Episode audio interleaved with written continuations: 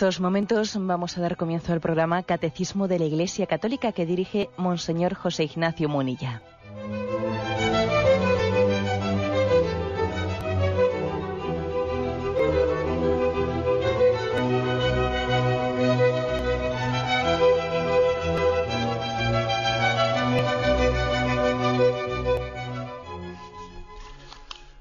Un cordial saludo a todos los oyentes de Radio María.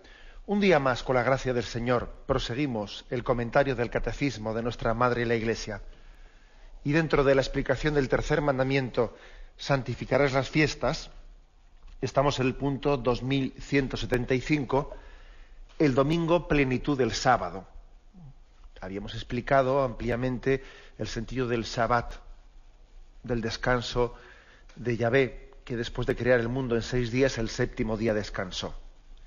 Habíamos hablado también de la diatriba que tuvo Jesús con la mala interpretación, con una interpretación literalista, ¿no? meramente el precepto por el precepto que tuvo con los judíos. Finalmente habíamos dado la noticia de que la gran, de que, lo determinante había sido, la gran noticia había sido la resurrección de Jesucristo e hizo, y esto configura hasta tal punto, ¿no? la conciencia de los cristianos que eran judíos, habían nacido en el entorno judío, de allí provenían todos los primeros cristianos, entendieron que aquí habían, habían recibido la gran novedad hasta el punto de que el descanso del sábado, el día central de la semana, pasa del sábado al domingo. Ahí habíamos quedado. Dice este punto, 2175.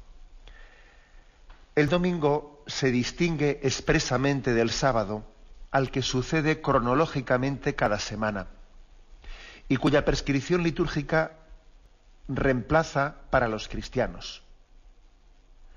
Realiza plenamente en la Pascua de Cristo la verdad espiritual del sábado judío y anuncia el descanso eterno del hombre en Dios.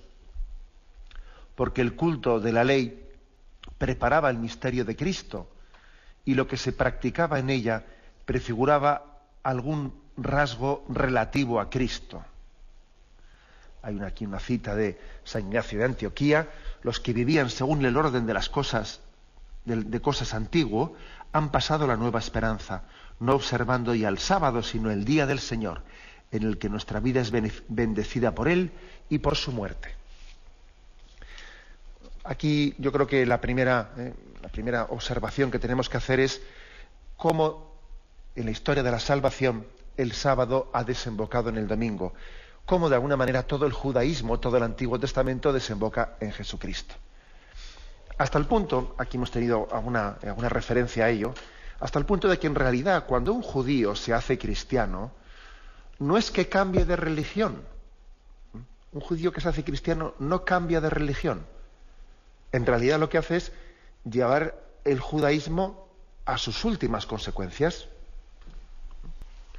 Es así, ¿eh? es decir, Recuerdo que el que fue cardenal de París, Monseñor Lustiger, que fue, pues, mm, que había sido judío, mm, judío de nacimiento y posteriormente se había hecho cristiano, él escribió, se publicó un hermoso libro de entrevista y en ese libro de entrevista él decía esto, ¿no? Él decía, vamos a ver, yo no tengo conciencia de haber cambiado de religión por el hecho de que siendo judío ahora sea cristiano. Más que cambiar de religión, lo que he hecho ha sido, bueno, desembocar. El río desemboca en el mar. El río no está llamado a ser siempre un río. El río puede ser más corto o más largo. Hay ríos pues, que nacen muy cerca del mar y otros nacen mucho más lejos y tienen que pasar muchos meandros y, dan muchas vueltas, pero finalmente llegan al mar. ¿no? Un río que no llegue al mar es que no es río. No es río, es otra cosa. ¿eh? Es un circuito cerrado, es otra cosa. Bueno, pues algo así es el judaísmo. El judaísmo está llamado a concluir en Cristo. Un judío que se hace cristiano no es que cambie de religión, porque es que el judaísmo es, por definición, es la expectativa de la promesa de Dios. Es la preparación. Israel fue el pueblo elegido para esperar la salvación plena. Fue el pueblo de la elección para que a través de él viniese la plenitud del don de Dios a toda la humanidad. Es es el pueblo de la expectación. Por eso hay algunos, eh, pues algunos personajes, especialmente, ¿no? como el de Juan Bautista, aquel que es el, profeta que, que, le tocó hacer de bisagra ¿no? entre el Antiguo Testamento y el Nuevo Testamento. Le tocó decir, no, no ya como los antiguos profetas, vendrá un día, sino le tocó decir, he aquí al Cordero de Dios.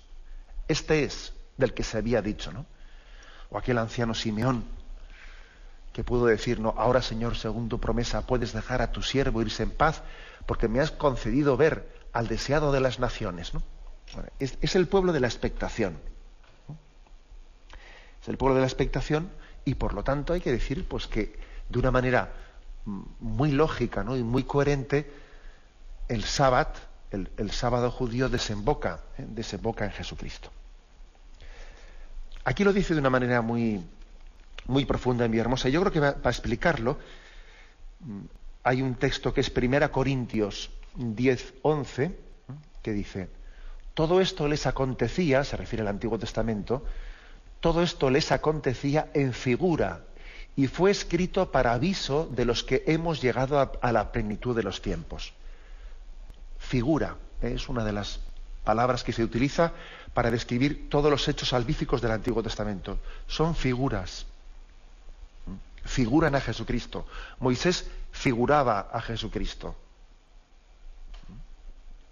Isaac, que era ahí sacrificado, figuraba a Jesucristo.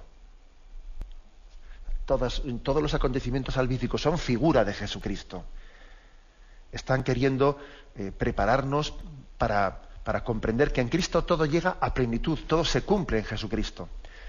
También eh, así entendemos como el Señor eh, tantas veces repite en los Evangelios, todo está cumplido. Y para que se cumpliesen las escrituras, porque así estaba escrito, eh, es una, hay una intencionalidad muy clara por los evangelistas al escribir la, vida del Señor en subrayar cómo los acontecimientos, las palabras de Jesucristo daban pleno cumplimiento a lo anunciado por los profetas.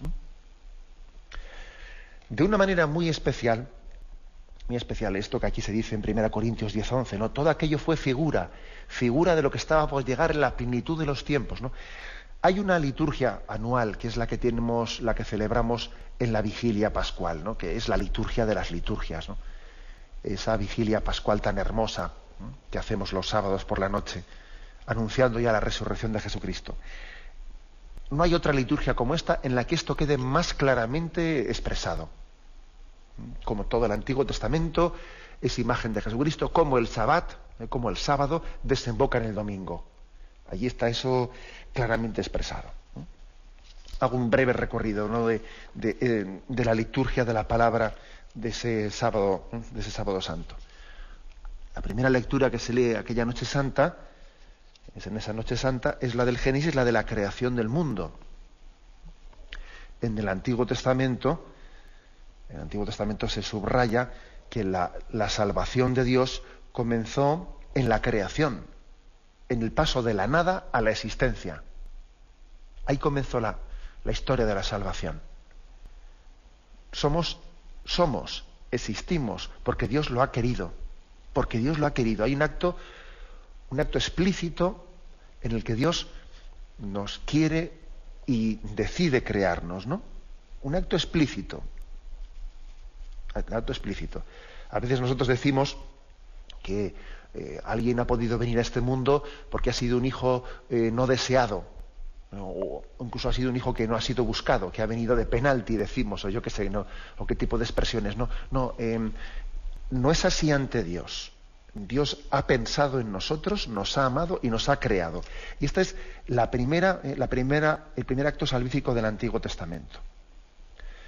Y entonces fijaros luego lo que dice, lo que dice al terminar esta lectura, la oración que reza la Iglesia en esa vigilia pascual es Dios todopoderoso y eterno, admirable siempre en todas tus obras, que tus redimidos comprendan cómo la creación del mundo en el comienzo de los siglos no fue obra mayor, no fue obra de mayor grandeza que el sacrificio pascual de Cristo en la plenitud de los tiempos es decir, aquí se está preparando para entender cómo pasamos del sábado al domingo. Oye, que la creación del mundo no fue una obra mayor que la que hizo Jesucristo en su muerte y resurrección. ¿eh? Aquello no era más que una preparación. Aquella era la primera creación, pero la segunda creación, la nueva creación, es la que va a hacer Jesucristo. Y entonces, antes de anunciar la, resurrección de Cristo en la vigilia pascual, se comienza por esto. Un paso más. ¿eh? El siguiente, en la siguiente lectura, que se hace que en esa noche santa, después de la creación del mundo, pues es el, sacrificio, el sacrificio de Isaac. Se lee la segunda lectura también del Génesis, y en esa segunda lectura se hace referencia de cómo Abraham estuvo dispuesto, ¿no? En, esa, en ese acto de, de, confianza y de abandono en Yahvé a entregar a su hijo Isaac en sacrificio. Es el hombre que el hombre que intenta ofrecer sacrificios a Dios, ¿no? Sin tener la capacidad de que esos sacrificios sean salvíficos para él y sin que esos sacrificios terminen, ¿no? De, de hacerle acepto a los ojos de Dios. Pero en este caso Dios no acepta ese sacrificio, no lo acepta, porque ese hijo Isaac no sino imagen de Jesucristo, que sería el sacrificio auténtico que nos liberaría y que nos redimiría y nos santificaría. Es pues imagen la, ofrenda, el sacrificio de Abraham, es imagen del sacrificio de la entrega del Padre a su Hijo Jesucristo a la cruz por nuestra redención. Y hay un paso más. Y después continúa esa liturgia y nos narra en el libro del Éxodo el paso del Mar Rojo. El paso del Mar Rojo, cómo el pueblo de Israel vivía en la esclavitud y Yahvé le permite pasar del estado de esclavitud al estado de libertad hoy esclavos en Egipto, mañana libres en Jerusalén.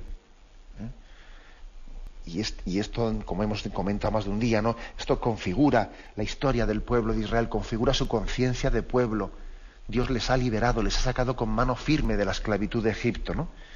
Bien, pues eso es leído en esta noche santa, porque aquello no era sino una figura una figura del paso definitivo de la esclavitud a la libertad que Jesucristo nos permitió realizar, porque en su muerte redentora Cristo nos permite liberarnos de nuestros pecados.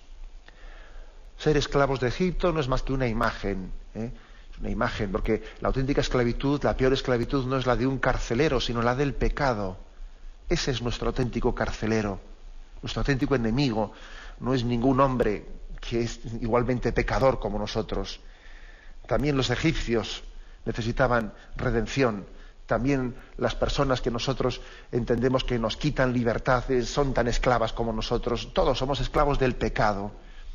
Ese es nuestro verdugo. ¿eh? Entonces la, la, redención auténtica, la liberación auténtica es esta. Aquella era una imagen, era una figura de lo que estaba por llegar. Cristo nos libera de la esclavitud del pecado continúa ¿eh? Eh, esa liturgia de la vigilia pascual. Y se va leyendo se va leyendo ya las eh, lecturas de los de los profetas. Isaías promete alianza perpetua una alianza perpetua no una alianza que se rompe Israel Israel la realiza pero vuelve a romperla y no promete una alianza perpetua. Y Ezequiel Ezequiel promete un agua pura que nos purificara de todos nuestros pecados y promete un corazón nuevo. Arrancaré de vuestra carne el corazón de piedra y os daré un corazón de carne. Todo esto tiene lugar en Jesucristo. Jesucristo es la alianza, la alianza eterna que el Padre traza con nosotros, una alianza perpetua. Jesucristo es el agua pura, de su costado brotó fuentes de agua pura que nos purificaron. Jesucristo es el que nos da un corazón nuevo. De ahí nuestra insistencia, ¿no? En el corazón de Cristo. El corazón nuevo es el corazón de Cristo y a su imagen y semejanza todos queremos ser transformados, ¿no? Bueno, pues todo este recorrido que hace en la liturgia de la vigilia pascual la Iglesia es el marco, el marco para anunciar después de esto la gran noticia de la resurrección. Y entonces se entiende perfectamente cómo el sábado, el descanso eh, la centralidad del sábado es transformada en la centralidad del domingo. Todo, todo lo que se celebraba en el sábado, la creación, eh, la liberación de Egipto, la alianza con Yahvé, etcétera, todo aquello no se ve cumplido en la resurrección de Jesucristo. Y finalmente, por lo tanto, se proclama la resurrección. Y esto es lo que eh, explica y, se entiende por qué finalmente, lo dice aquí, ¿no? Como los, eh, los judíos al conocer a Jesucristo, tuvieron la osadía, la gran osadía de ser capaces de, transformar esa, pues esa costumbre ancestral del descanso en el sábado al domingo. ¿no? Uno dice, ¿qué gran novedad tuvo que ocurrir allí? ¿Qué gran novedad? Para ser capaces de cambiar algo que era tan, vamos, que estaba tan metido en la cultura, ¿no? que era el, descanso en el sábado. ¿Qué tuvo, qué tuvo, eh, tuvo que acontecer? para que eso, eh, para que un hábito tan arraigado se transformase, ¿no? Cambiar del sábado al domingo. Igual que se dice también, ¿no? Otro, pues otra reflexión, y es qué tuvo que acontecer para que unos apóstoles que estaban, digamos, tan decepcionados y estaban tan tristes y estaban tan asustados, ¿no? por la muerte de, Jesucristo, ¿no? comenzasen a ser testigos suyos con esa. O sea, ¿qué aconteció allí? Pues tuvo que acontecer algo objetivo, ¿no? no únicamente subjetivo, algo objetivo para que pasasen de ser unos, unos hombres débiles, inseguros, asustadizos, ¿no? a ser testigos. Allí tuvo que, lo que nosotros llamamos que es Pentecostés, ¿no? Bueno, también hay, que decir, ¿y qué pudo justificar, qué pudo causar que unos hombres tan insertos, ¿no? y tan deudores de la cultura judía,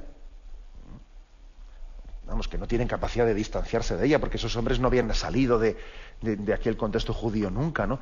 ¿Qué, aconteció para que tuviesen la capacidad de eh, romper, superar, ¿no? Dar un paso tan trascendental de cambiar el sábado por el domingo. Bueno, pues es la novedad, la inmensa novedad de la resurrección de Jesucristo. Hemos leído, hemos leído una cita de San Ignacio de Antioquía, eh, que vuelvo a leerla, y concluimos con ella. Dice, los que vivían según el orden de las cosas antiguo han pasado la nueva esperanza, no observando ya el sábado, sino el día del Señor, en el que nuestra vida es bendecida por Él y por su muerte. Por eso también mm, Jesús insistía tanto en esa, en esa imagen de a vino nuevo, odres nuevos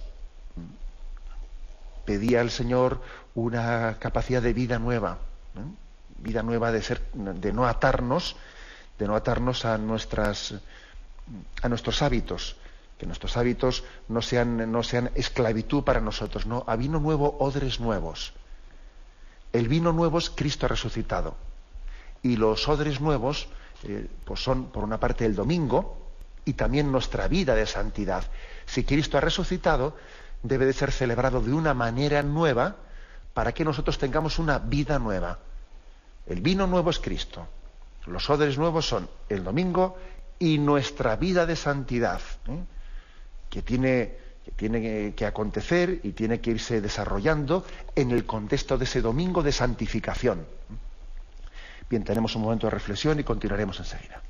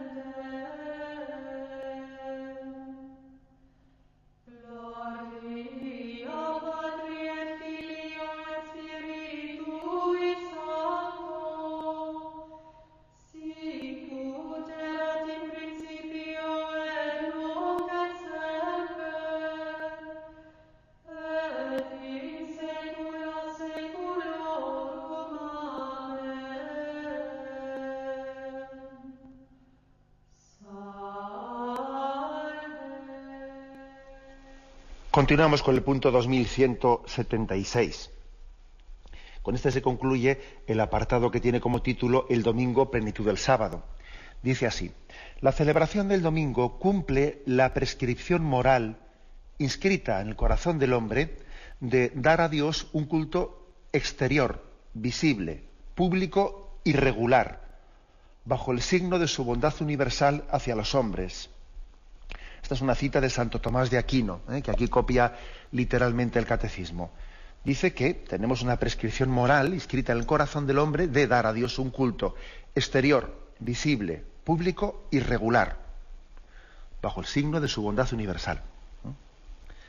El culto dominical realiza el precepto moral de la antigua alianza, cuyo ritmo y espíritu recoge celebrando cada semana al Creador y Redentor de su pueblo. Bueno, pues eh, esta cita de Santo Tomás de Aquino eh, nos trae, la, reflexión de que en realidad la celebración del domingo, pues podríamos decir que es que cumple tres, tres preceptos. Un precepto de ley natural, un precepto de ley divina y un precepto también de ley eclesial. Los tres, eh, me explico.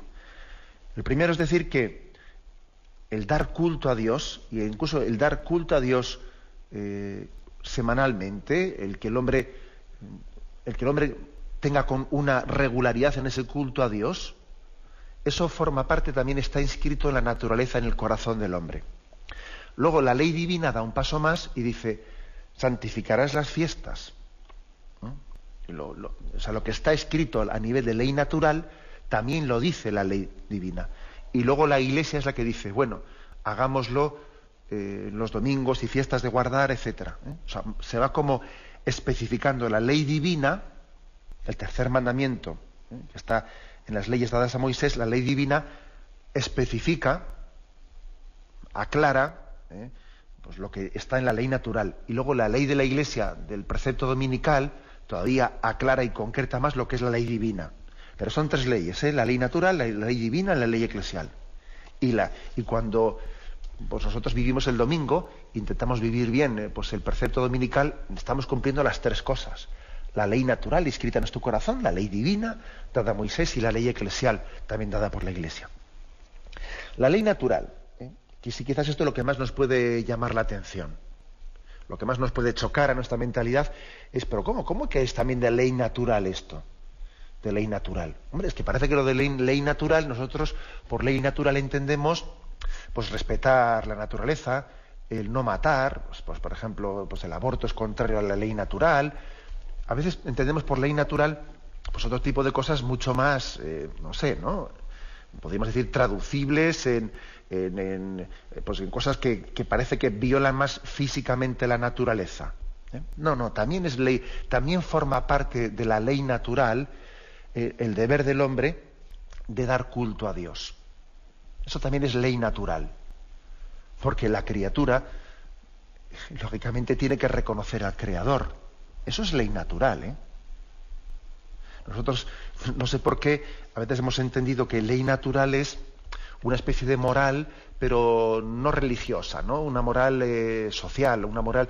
No, no, no. Eh, la ley natural también reconoce nuestro deber de religiosidad. Porque la criatura naturalmente adora al Creador. No hay criatura sin Creador. Es de ley natural. Este, este matiz creo que es importante. ¿eh? Por eso mm, no es bueno que hagamos una, distinción entre la ley natural, no, habla de Dios. ¿eh? Y entonces, por ley natural podemos hablar eh, y podemos tener una especie de diálogo con las personas que no creen en Dios y en base a la ley natural tenemos un diálogo con ellos y eso es verdad. ¿eh? Eso es verdad, y de hecho nuestro Santo Padre Benedicto XVI ha insistido en ello más de una vez, ¿no? que el diálogo que tenemos, que, que, podemos fundar con los no creyentes, pues es un diálogo que tiene que estar basado en la ley natural. A ver si no, cómo lo hacemos, ¿no?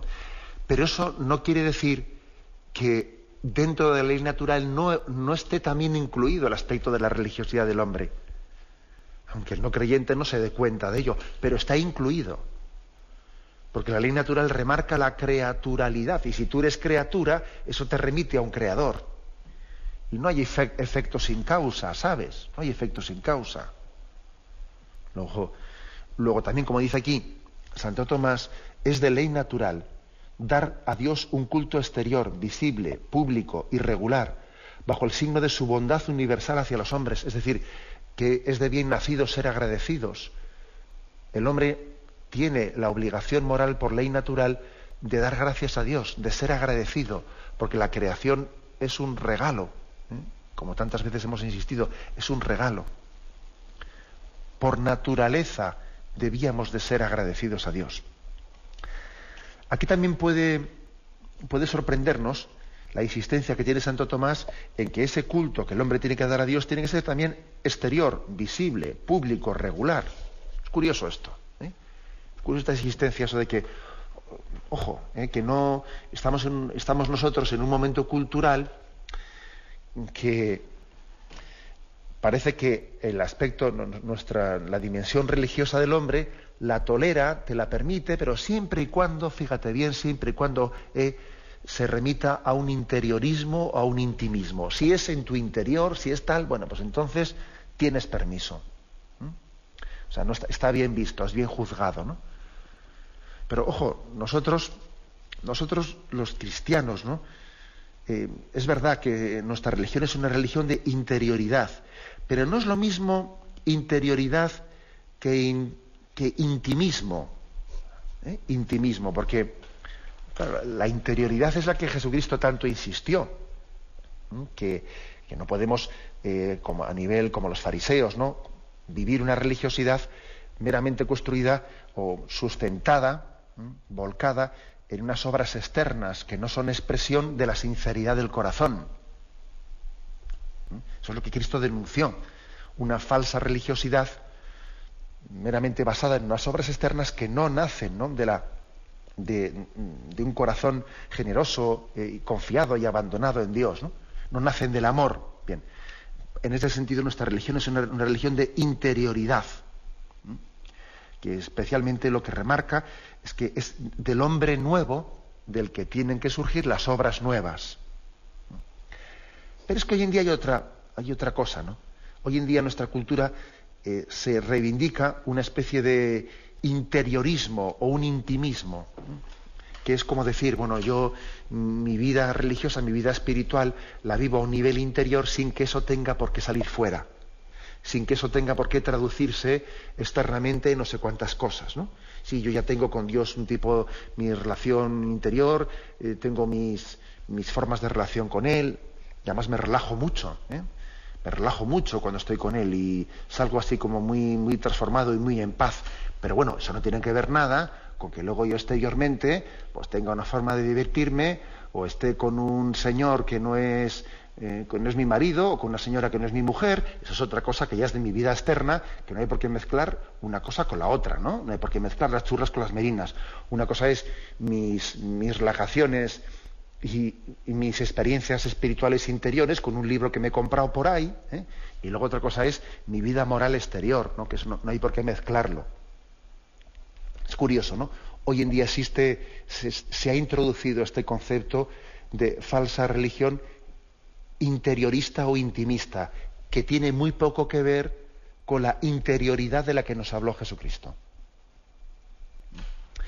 Porque aquí, aquí hay una especie de, dualismo. ¿eh? Dentro de esta especie de, eh, me refiero a esta cultura del intimismo, ¿no? Hay un dualismo. O sea, una cosa es, una cosa es tu vida, sí, tu recurso a la espiritualidad, eh, que es casi como es casi como una especie de técnica de relajación, es una, es una espiritualidad de consumo, ¿eh? de consumo, pues para sentirse bien, para estar interiormente relajado, eh, una especie de religiosidad de consumo, pero luego otra cosa es la vida moral y la vida exterior, que eso no está necesariamente ligado al otro. Lo primero, lo que me da es pues unas sensaciones de paz, de relajación, eh, me, ayuda igual a eh, construir ciertas actitudes, pero no llega a transformar los actos concretos de mi vida, ¿eh? los actos concretos.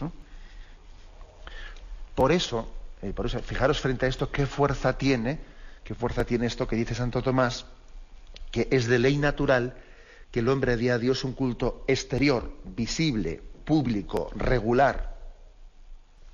Vamos a ver, ¿no? Eh, si, si en el corazón, en el interior del hombre, tenemos verdaderamente ¿no? esa relación de una auténtica interioridad, se tiene que traducir también exteriormente, visiblemente y públicamente. No existe un dualismo entre nosotros, entre, entre lo interior y lo exterior. Ese dualismo no existe. No existe. El hombre es uno. El hombre es uno.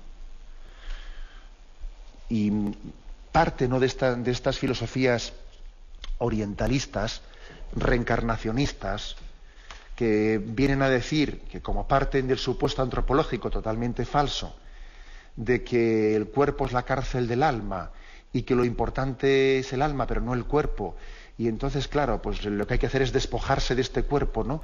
Y para ir buscando otro tipo de reencarnaciones, partiendo de esa concepción falsa, totalmente falsa antropológica, de ahí se deriva en un intimismo y en un interiorismo en lo que lo importante no es lo que haga con el cuerpo. No, lo importante es únicamente mi intimismo interior. O sea, de, esa concepción antropológica falsa, reencarnacionista, etcétera, etcétera, se deriva esto que estamos padeciendo hoy en día, ¿eh? que es una religiosidad de consumo, ¿eh? pero que no, que no transforma mi vida, no llega a mis actos, no llega a que yo en la vida pública me comporte de una manera coherente, cristiana, no, sino que, bueno, ¿eh? es curioso, ¿no? personas que pueden tener ciertas devociones, ciertas cosas, pero vamos, que luego pueden vivir una vida totalmente incoherente y contraria con esas cosas que están realizando, ¿no? Y ya no me refiero únicamente a quienes practican ciertas, eh, eh, pues, pues, ciertas prácticas de esas orientalistas de relajación, sino me refiero incluso a quienes pueden tener ciertas, un recurso a ciertas devociones eh, cristianas, pero vamos, sin que eso se traduzca en una vida eclesial pública regular, visible, en una moral, en una moral contrastada, objetiva. Mm, claro, pues es, un, engaño, ¿eh? es un engaño. Y también, curiosamente, dice aquí, ¿no? Dice Santo Tomás, dar a Dios un culto exterior, visible, público, regular. O sea, también es de ley natural que el culto que damos a Dios sea regular. Hombre, pues igual no será de ley natural que sea semanal. En la ley natural no está escrito que sea semanal, eso ya forma parte de, la ley divina y luego de la ley eclesial, ¿no? Pero sí, fíjate, forma parte de la ley natural que sea regular, porque la criatura tiene que alabar a Dios, pues no hoy sí, mañana no, no ahora me conviene eh, y estoy, venga, que, pues por eso no, cuando digo tronar me acuerdo, de, Santa Bárbara y luego ya me olvido de él, no, eh, la criatura siempre depende del Creador. El don de Dios no es hoy sí, mañana no. El don de Dios es continuo. Luego también tu relación con Él, con él tiene que ser regular. Totalmente inmadura, ¿eh? esa relación que solemos tener de calentones, ¿no? Cuando mucho y cuando poco. que parecemos la bolsa, ¿no? Que sube y baja en nuestra relación con Dios. Eso no es maduro. Hombre, Dios tiene paciencia y sabe esperar, eso ya, lo sabemos, pero no abusemos de ello. Lo lógico es que nuestra relación con Dios somos criatura y la criatura es criatura hoy, mañana y pasado. Luego tu relación con Dios, lo lógico es que sea regular. Bien, todo esto es de ley natural. Que mi culto a Dios sea regular, sea pleno, sea exterior, sea visible, sea público, ¿no? Que no tenga yo una especie de religiosidad por dentro una cosa, pero por fuera otra, o por fuera, ¿eh? por fuera mucho y por dentro nada. No, no, el hombre entero, el hombre entero, interior y exterior, es el que da culto a Dios. Bien, tenemos un momento de reflexión y continuamos enseguida.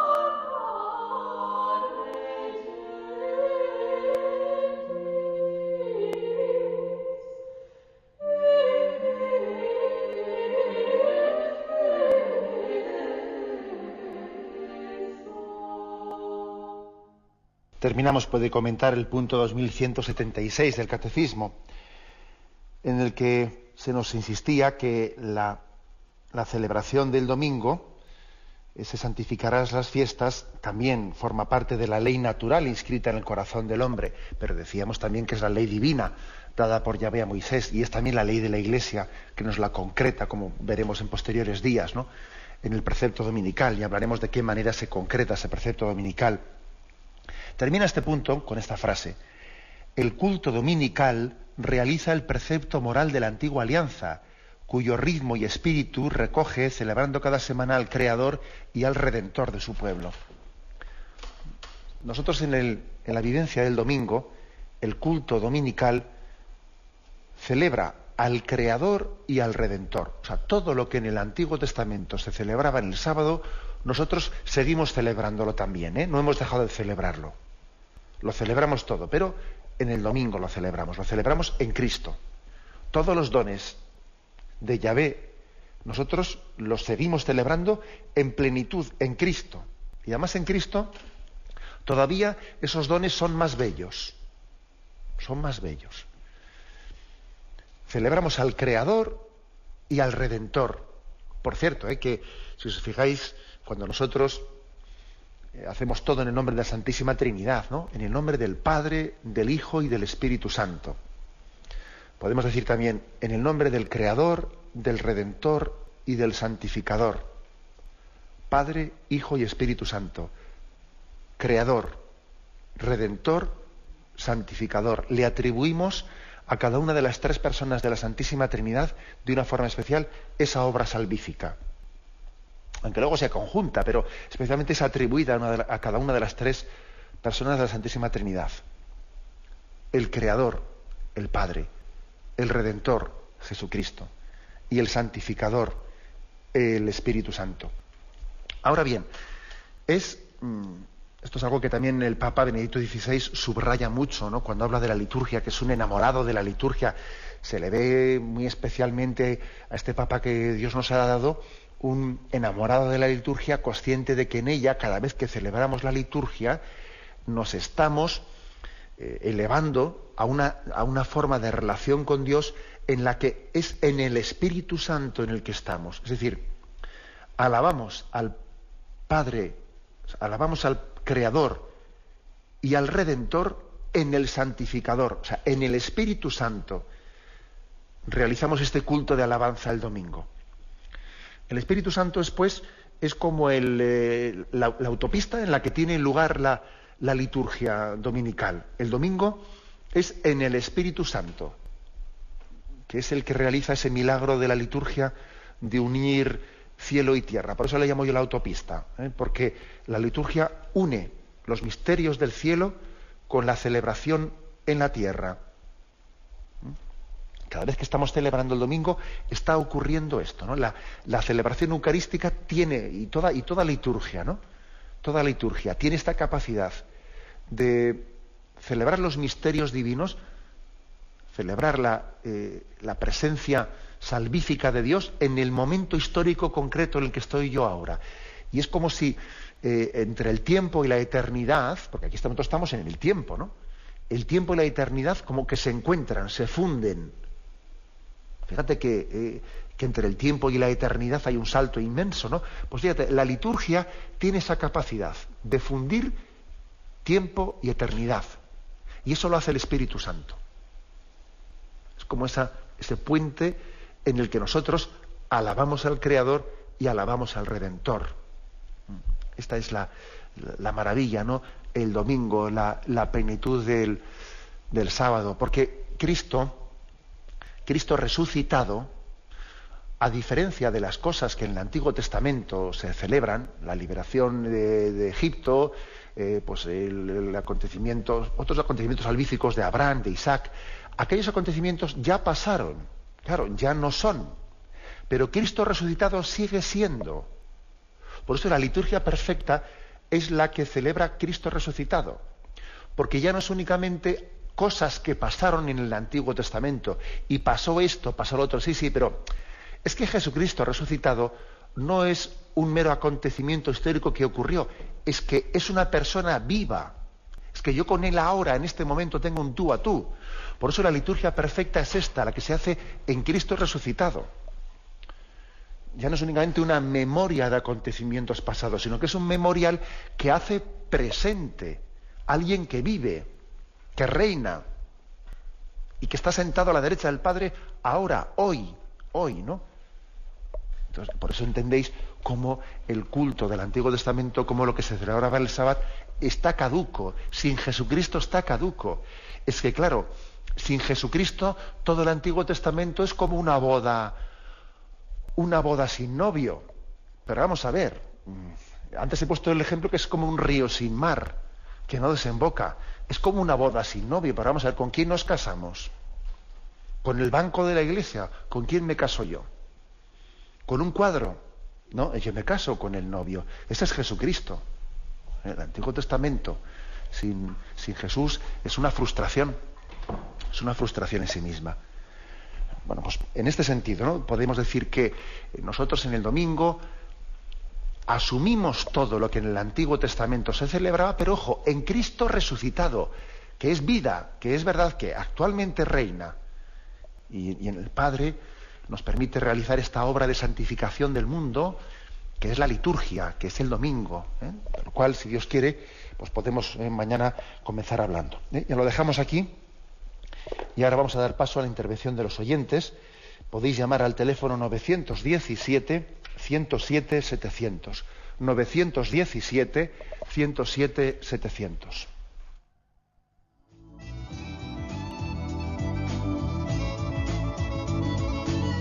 ¿Le gustaría tener sus programas favoritos de Radio María en CD o DVD? Ahora es posible.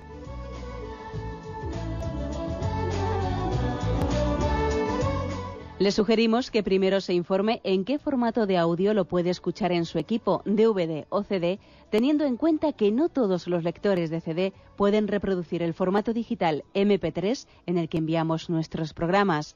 Y luego, si quiere en su casa esos programas que tanto le gustan, solo tiene que escribir una carta a Radio María, Paseo Lanceros 2, primera planta 28024, Madrid, indicando si lo quiere en CD o DVD y cuántos programas. También le rogamos que escriba su nombre, dirección y no se olvide de facilitarnos un teléfono de contacto para cualquier duda que nos surja.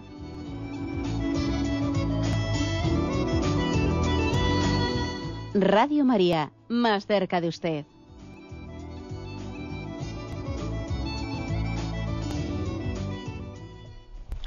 Sí, buenos días, ¿con quién hablamos? Hola, soy María Ángeles. Adelante, María Ángeles. Es, para hacer una pregunta.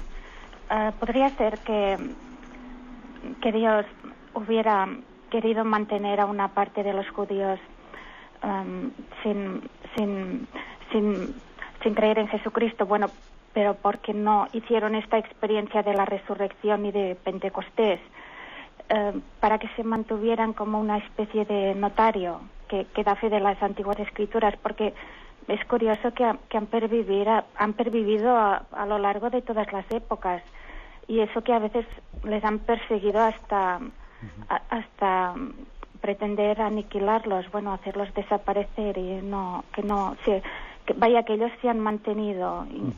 Um, a, pesar de que les han querido hacer renunciar a, lo que ellos son. Bien, le respondo a esa pregunta. Vamos a ver, yo creo que la voluntad de Dios es que el pueblo judío conozca a Jesucristo y en él y en él encuentre eh, la plenitud del sentido de lo que, de lo que él ha recibido ¿no? en todas las sagradas escrituras. De lo contrario, no, no, pueden tener la plenitud de la salvación. El Señor quiere que todos los judíos conozcan a su Hijo Jesucristo. Otra cosa distinta es que, bueno, pues en, eh, los designios de la providencia de Dios, pues mm, también el hecho de que los judíos haya habido una parte, ¿eh? una parte del pueblo judío que no reconociese en Jesucristo el esperado de las naciones, bueno, pues ya sabemos que Dios saca provecho de todas las situaciones y entonces también a nosotros nos hace igual reflexionar más en el, en el Antiguo Testamento. Yo no diría que ellos, que gracias a ellos, ellos ejercen de notarios del Antiguo Testamento, porque, hombre, también los cristianos eh, guardan esa memoria del Antiguo Testamento porque ven en Cristo el cumplimiento del Antiguo Testamento. Pero es verdad que Dios en su providencia también les saca bienes de todo, ¿no? O sea, que es que. Pero sin embargo, yo no diría que, que Dios no, o sea, haya, no haya querido que una parte del pueblo judío, hombre, lo, ha permitido porque también Él permite el pecado del hombre. ¿eh? Hombre, habrá mayor culpabilidad o menor culpabilidad en los judíos en no haber conocido a Jesucristo, ¿no? No todos tendrán culpabilidad de ello, eso Dios sabrá únicamente, pero Dios quiere que ellos conozcan a, Jesús y al mismo tiempo también en su providencia seguro que de la situación presente Dios saca bienes. ¿eh? Yo las dos cosas lo afirmaría. Adelante, además pasa un siguiente oyente. Buenos días. Buenos días, soy yo, padre. Sí, le escuchamos. Ah, bueno, pues gracias por su, por su sabiduría que le viene de Dios. Bueno, yo quiero saber, por ejemplo, si la ley natural es igual a la conciencia. Y luego también quiero saber, por ejemplo, que el Señor le dijo, me parece que fue Abraham, eso es lo que yo quiero saber, anda en mi presencia y serás perfecto, porque yo siempre que peco es porque, porque pierdo la presencia de Dios. Entonces yo quisiera saber esas dos cosas, Padre. Muchas gracias. Esto último que me dice, pues eh, la verdad es que es una, una afirmación muy sabia, ¿no? La verdad es que cuando pecamos es que perdemos la presencia de Dios. Es imposible pecar en la presencia de Dios. ¿no? Cuando, el hombre deja de estar presente ante Dios, deja de, sentirse guiado, inspirado por Él, es cuando, es como si se soltase de la mano de Dios y entonces es cuando peca. ¿eh? Si tuviésemos un, un grado de, intensidad muy superior de la presencia de Dios en nuestra vida, pecaríamos. por ejemplo, con un acto intenso de la presencia de Dios, ¿quién tiene odios o rencores? Eso se funde, se funde como la nieve la nieve al sol. Por ejemplo, ¿no? he puesto ese caso de una persona, los odios y los rencores. Una persona que está con una viva presencia de Dios en su vida y en su oración, eso se funde como una nieve al sol, pero vamos, al, mediodía y con el sol calentando, pero a base de bien, se funde rápidamente. Con respecto a la primera pregunta que realiza, pues sí, la ley natural, la ley natural está muy inscrita en la conciencia del hombre. ¿eh? En la conciencia del hombre está inscrita esa ley, natural. Es la conciencia del hombre la que tiene que ayudarnos a descubrirla. A descubrirla. Lo que ocurre es que a veces la conciencia también necesita la ayuda de la ley, porque la conciencia también tiene, está afectada por el pecado y le cuesta conocer la verdad. Entonces, por eso Dios viene en socorro de nosotros con la ley divina, además de la ley natural, para que así la conciencia pueda descubrir más fácilmente la ley natural y no se equivoque.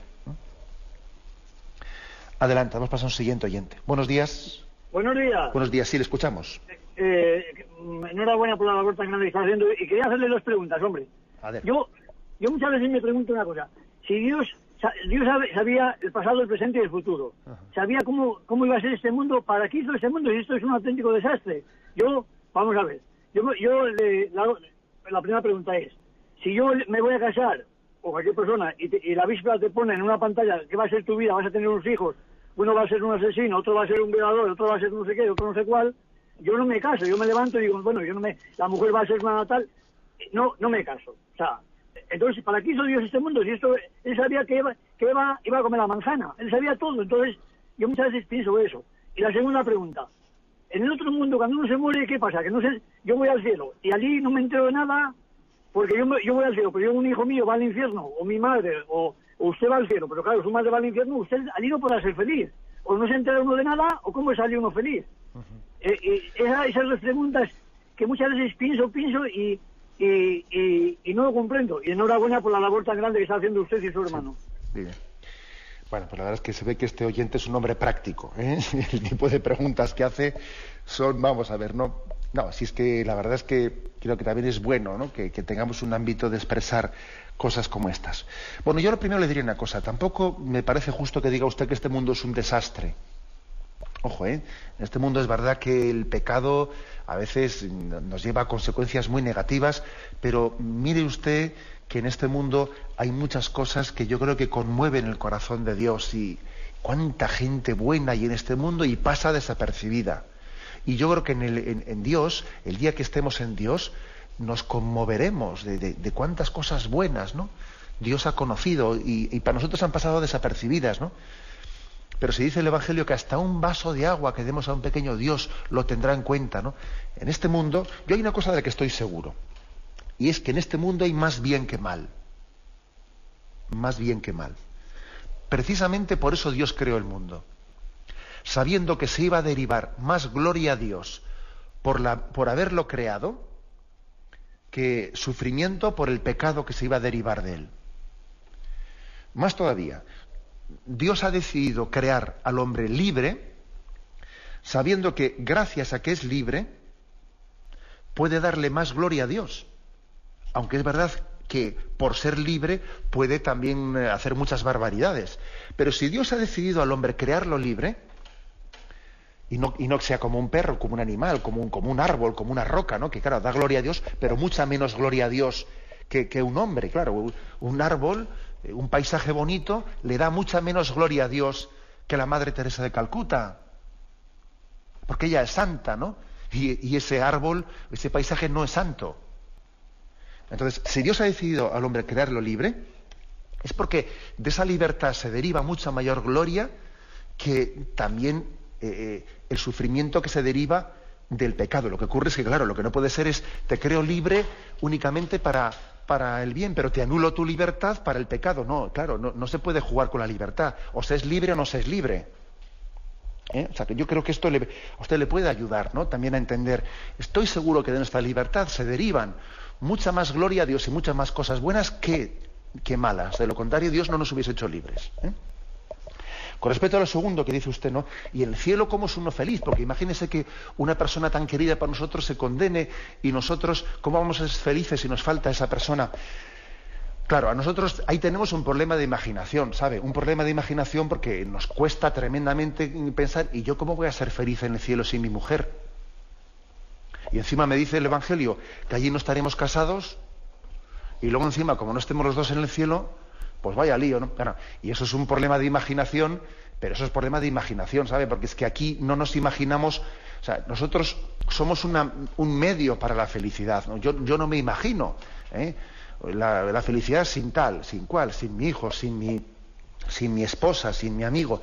Bien, pero es que en el fondo nos falla la imaginación, porque en Dios somos plenamente felices. Dios es la plenitud del corazón del hombre. Es como si dijésemos, sí, claro, sí, sí, sí, claro, Dios está muy bien, pero es que si me falta este, no, no, no. En Dios somos totalmente felices. ¿eh? Luego hay que dejar un poquito la imaginación a un lado y entender que Dios es el que colma toda expectativa del hombre de felicidad. Bueno, pues hemos concluido el tiempo y me despido con la bendición de Dios Todopoderoso, Padre, Hijo y Espíritu Santo. Alabado sea Jesucristo.